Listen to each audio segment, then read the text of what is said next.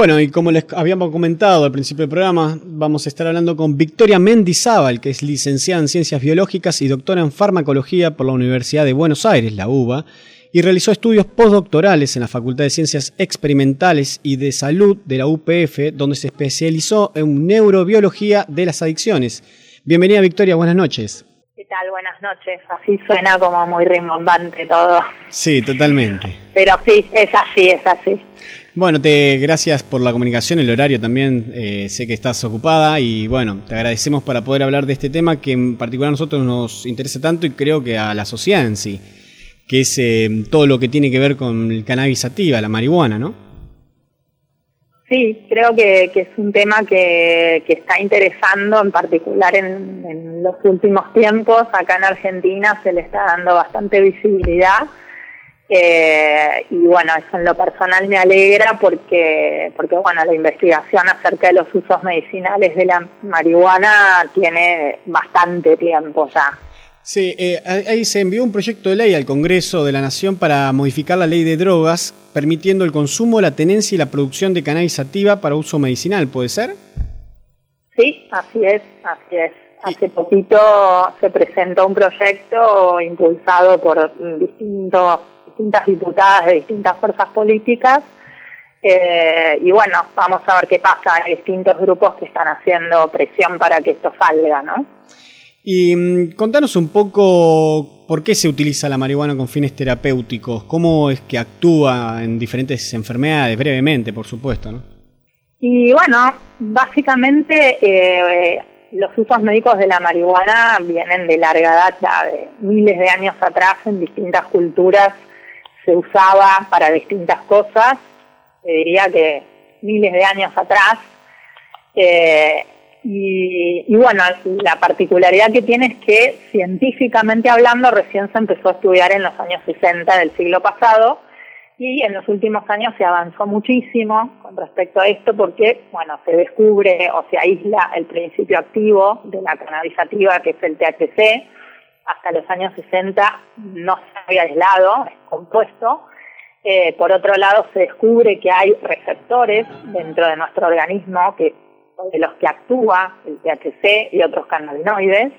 Y posteriormente, bueno, si hay receptores, digamos que la naturaleza no hizo los receptores para recibir el THC, sino que de alguna forma si aceptamos que la naturaleza lo hizo, lo hizo porque hay una sustancia endógena que actúa sobre estos receptores, así como, por ejemplo, están las endorfinas que todos conocemos, que serían como el análogo de la morfina, que tenemos dentro de nuestro organismo, bueno, existen lo que se llaman los endocannabinoides, ¿no? Entonces, sobre este sistema es sobre el que actúa eh, los distintos cannabinoides de la cannabisativa y que tiene todos estos usos médicos, ¿no? Y el abanico es tan grande sobre las distintas patologías que actúa porque este sistema es un, un sistema que está presente en un montón de lugares, ¿no? En el cerebro, en el sistema reproductor, eh, en el sistema digestivo, eh, bueno, es infinita la, cantidad de, potenciales usos que tienen los cannabinoides, digamos, como usos médicos. Claro, en Argentina se conocen varios casos de niños con epilepsia que han consumido cannabis. Em, ¿Cómo es que afecta este el uso medicinal de la marihuana en estos chicos o en otros casos también, en cual los que se tratan con, en este caso con cannabis? Bueno, hay distintas patologías en el mundo. Los, primeros usos, los que están aceptados, eh, digamos, más a nivel general, son los clásicos de, bueno, de, aumentar el apetito en pacientes con, eh, con HIV y que reciben quimioterapia. Esos son usos que, que están bastante aceptados. Y después han aparecido otros usos, entre los cuales está este de la epilepsia que vos mencionás, y la particularidad que tiene es que es un tipo de epilepsia que es refractaria a otros, otros tratamientos. Esto quiere decir que hay ciertas epilepsias que no responden a las medicaciones convencionales. Y en estos casos serían los casos donde eh, el cannabis actuaría. Lo que hay que decir también es que, bueno, acá cobró bastante visibilidad el tema por un caso de una chiquita eh, para la cual se autorizó, digamos, el ingreso de, una medicación que hay que decir que no es THC, sino que es otro cannabinoide que no tiene efectos que se llaman psicotrópicos, es decir, que no tiene los efectos clásicos, digamos, que todos conocemos de la marihuana, en cuanto a memoria, cuestiones, eh, digamos, los usos que se buscan cuando uno fuma marihuana recreacionalmente, digamos, sino que lo que tiene esta medicación es un compuesto que se llama cannabidiol eh, y que nada más actuaría, digamos, eh, en paliar estos síntomas de la, epilepsia, ¿no? Claro. Digamos, lo controvertido del caso es que es de uso pediátrico, ¿no? Y eso es lo que quizás, eh, digamos, más llama la atención o más resistencia genera, pero al mismo tiempo, eh, digamos, todos los, los, los, padres, digamos, de estos chiquitos que tienen, que sufren este, este tipo de epilepsias, se han movilizado justamente porque tiene efectos muy claros. se reduce el número de convulsiones por día de una manera significativa y eso hace que la calidad de vida de, estos pacientes mejore muchísimo. O sea, no es que cura la epilepsia, pero sí, digamos, da una calidad de vida muchísimo mejor para estos pacientes. Claro, eh, algo que nos llamó la, eh, la, también la atención, y todo esto a raíz de un posteo tuyo en Facebook sobre un documental donde un científico hace investigaciones en Israel Mm, y, nosotros siempre nos preguntamos cómo es que se hacen investigaciones a nivel mundial sobre esto, sabiendo que por momentos las normas contradicen ¿no? las investigaciones, porque bueno, por un lado es ilegal y por otro lado se, tiene que averiguar ¿no? y se tiene que investigar. Entonces, en este caso del documental, eh, un científico se estaba llevando kilos de, de, una estación de policía, se llevaba un montón de kilos para hacer investigación en un bolso. Eh, ¿cómo, Eso Es, lo que el el científico cuenta, digamos, de cómo él aísla por primera vez en los años 60 el THC, que es muy interesante.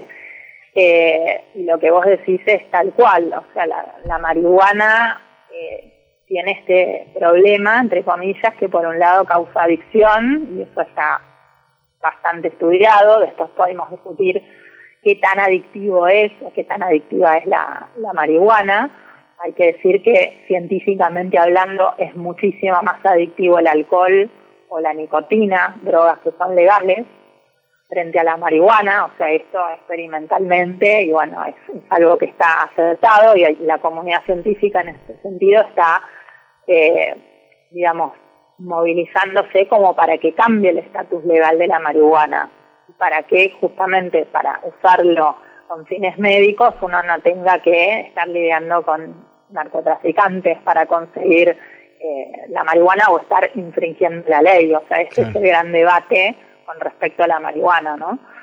Y en los últimos años hay que decir que se avanzó mucho, eh, se puede, digamos, investigar, ahora ya no es necesario que te lo lleves en la valija, digamos que los investigadores pueden acceder a THC y a otros compuestos de manera formal, pero bueno, sigue habiendo mucha resistencia y muchos prejuicios con respecto a esto por el precisamente por el estatus legal la marihuana, que es lo que se pretende de alguna manera cambiar.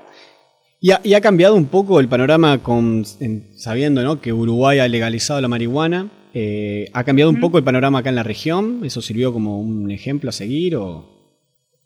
Sí, hay, hay como como hay ese cambio, digamos. Yo estuve eh, en, España, en Barcelona puntualmente, cuando empezó todo un movimiento.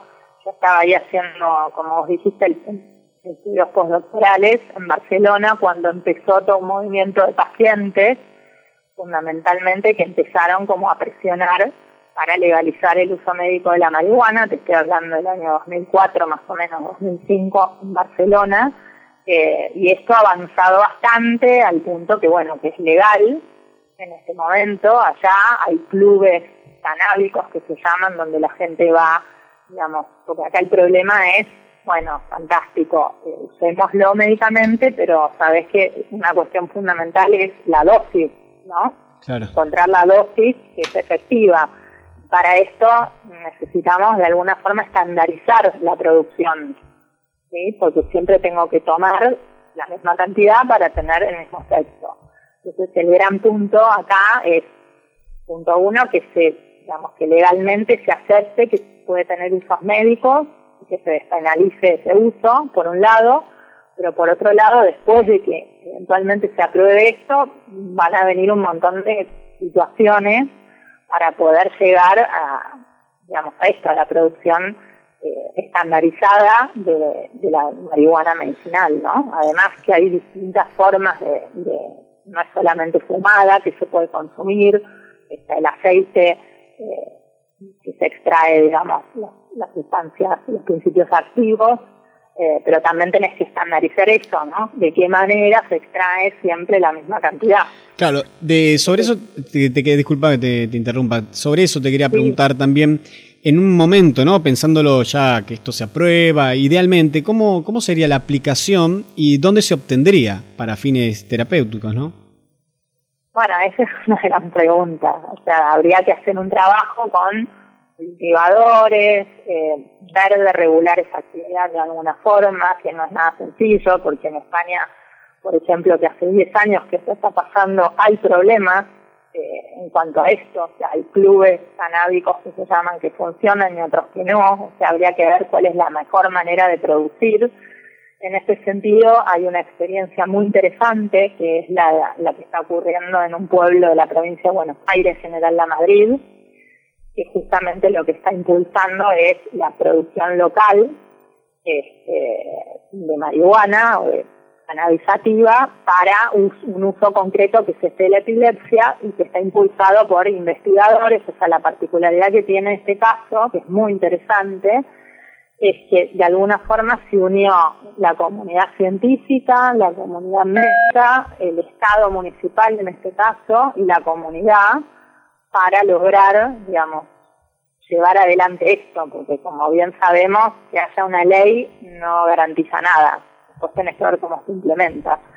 Así que me parece que, que muchos de los pasos que hay que dar tienen que ver con la difusión, que vendría a ser lo que estamos haciendo ahora, empezar a, contar a la gente, a toda la gente, cómo es esto la marihuana medicinal y, digamos, que los distintos factores implicados se, se unan para poder lograr esto, ¿no? O sea, también es necesario que la comunidad médica empiece a aceptar estos usos, ¿no? Porque sabemos que hay muchos médicos que los pacientes tienen que usar marihuana casi escondidas porque, digamos, sus médicos de cabecera no, no lo permitirían, ¿no?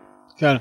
Y eh, sobre eso también te quería preguntar, porque bueno, es un, es un tema difícil, imaginémonos que bueno, en ámbitos académicos ya debe ser difícil por ahí charlar estos temas, ni hablar también en ámbitos más políticos, pero por ahí en el cotidiano, también en la sociedad, cuando uno plantea estos temas de, bueno, eh, la marihuana tiene, como otras plantas, ¿no? en el caso de la hoja de la coca y demás, tienen como una perspectiva bastante negativa o se le, se le ha demonizado un poco. En ese, en ese aspecto me gustaría saber tu, tu opinión de cómo se trabaja comunicando para, para poder acercar un, poco de luz y también eh, presentar la perspectiva también sobre lo que hacen estas plantas y la función que cómo benefician al ser humano. Yo creo que acá es fundamental distinguir, eh, digamos, el debate no es cannabis sí, cannabis no. Parece que eso es clave me parece que acá lo que hay que hacer es basarse en la evidencia, de lo que se sabe, digo, evidencia científica, eh, digamos que hay evidencia científica que apoya esto, todos estos usos y que después, digamos, esos usos que uno va descubriendo en el laboratorio, después que lleven a cabo ensayos clínicos, que sería, bueno, a ver, de cada posible utilidad terapéutica, bueno, estudiemos cómo implementarla, cómo hacer lo que es lo que va a, llevar adelante, digamos, esta gente que te cuento de, General La Madrid. Ellos quieren hacer un ensayo clínico para el caso de la epilepsia, o sea, los ensayos clínicos tienen que tener usos muy claros, ¿no? O sea, no se trata de decir, bueno, usémoslo de cualquier manera, sino ver la manera en que es la mejor manera de usar, ¿no? El cannabis. Y desde el punto de vista de la comunicación me parece que eso es lo que hay que transmitir, ya que hay un potencial terapéutico muy importante en un montón, hablamos hoy de la epilepsia, pero hay un montón de otras patologías, por ejemplo el tratamiento del dolor eh, es algo muy importante, se está viendo que tiene mucha relevancia, por ejemplo en el caso de fibromialgia, eh, que sabemos que es una patología muy difícil de, encontrar la manera de combatir el dolor que se asocia a la fibromialgia. Y me parece que, bueno, yo desde el punto de vista de, una bióloga eh, científica, lo que tengo para decir es basémonos en la evidencia y no en los prejuicios, ¿no? Eso sería lo que, lo que tendría, digamos, me parece que ese es el mensaje a transmitir. Eh, Hasta ahora nos guiamos mucho por el prejuicio, me parece. Claro, en ese sentido lo podemos ver históricamente, la ciencia mm, en muchas cuestiones estuvo un paso adelante de lo que el pensamiento cultural eh, contemporáneo permite, ¿no? Se me ocurren millones de cosas como cuando la Tierra giraba alrededor del Sol y, tantas otras. En, este cuestión, en, este cuestión, en, esta cuestión también sucede lo mismo un poco, como, eh, como hablamos recién. Eh, falta por ahí un diálogo más sensato en las partes, en diferentes partes de la sociedad con respecto a la marihuana y su uso. Absolutamente, me parece que, es muy importante eso y me parece que es importante también el papel que juegan los medios de comunicación en este tema, porque, es la manera de hacer llegar a la sociedad esta inquietud. Seguramente alguien que escuche esta entrevista conoce a alguien que quizás piensa que puede llegar a tener no sé, una respuesta en la cannabis medicinal. Y me parece que a partir de ahí es, digamos, juntarse entre las personas que creen esto para, digamos, para ir modificando esa, ese rezago cultural del que vos hablabas recién. Me parece que ese es el camino. Sí, sí. Em, y bueno, esto también te lo preguntaba, porque sé que colaborás, trabajás en Bioforum que es una plataforma que lo que permite ¿no? es como una discusión entre las biociencias y, la participación pública, ¿no? en otros sectores sociales, para charlar un poco tanto del parte de la ciencia, poder inmiscuirse más en problemáticas sociales y viceversa, ¿no? Exactamente. Yo creo que, digamos, Bioforum lo que plantea es digamos, no solamente es importante que la ciencia comunique lo que hace, sino que también es importante que la sociedad interpele a la ciencia para que la ciencia investigue acerca de lo que la sociedad necesita, ¿no? Un ejemplo que todos conocemos muy bien en la Argentina es el de las abuelas de Plaza de Mayo. Por ahí este tema no es muy conocido, pero las abuelas de Plaza de Mayo son quienes fueron a preguntarle a la comunidad científica cómo podían identificar a sus nietos desde el punto de vista biológico y eso permitió el desarrollo de todo lo que es la genética de identificación eh, de personas. ¿no? O sea, eh, fue la sociedad civil, en este caso encarnada por las abuelas de Plaza de Mayo, que empezaron a recorrer el mundo y empezaron a recorrer institutos científicos preguntando, bueno, ¿cómo podemos hacer para encontrar algo biológico que nos garantice que hay una relación de parentesco entre las abuelas y sus nietos, ¿no? Y ahí aparece el índice de la abuelidad. Y me parece que, digamos, ese es el camino, ¿no? Ese diálogo entre la sociedad y la ciencia. Acá es lo mismo, ¿no? Acá, digamos, los pacientes tienen que reclamarle a la ciencia eh, cuáles son las mejores maneras de administrar, en este caso, el cannabis medicinal para avanzar eh, en esto con respecto a distintas patologías, ¿no? Me parece que mm. es como un ida y vuelta.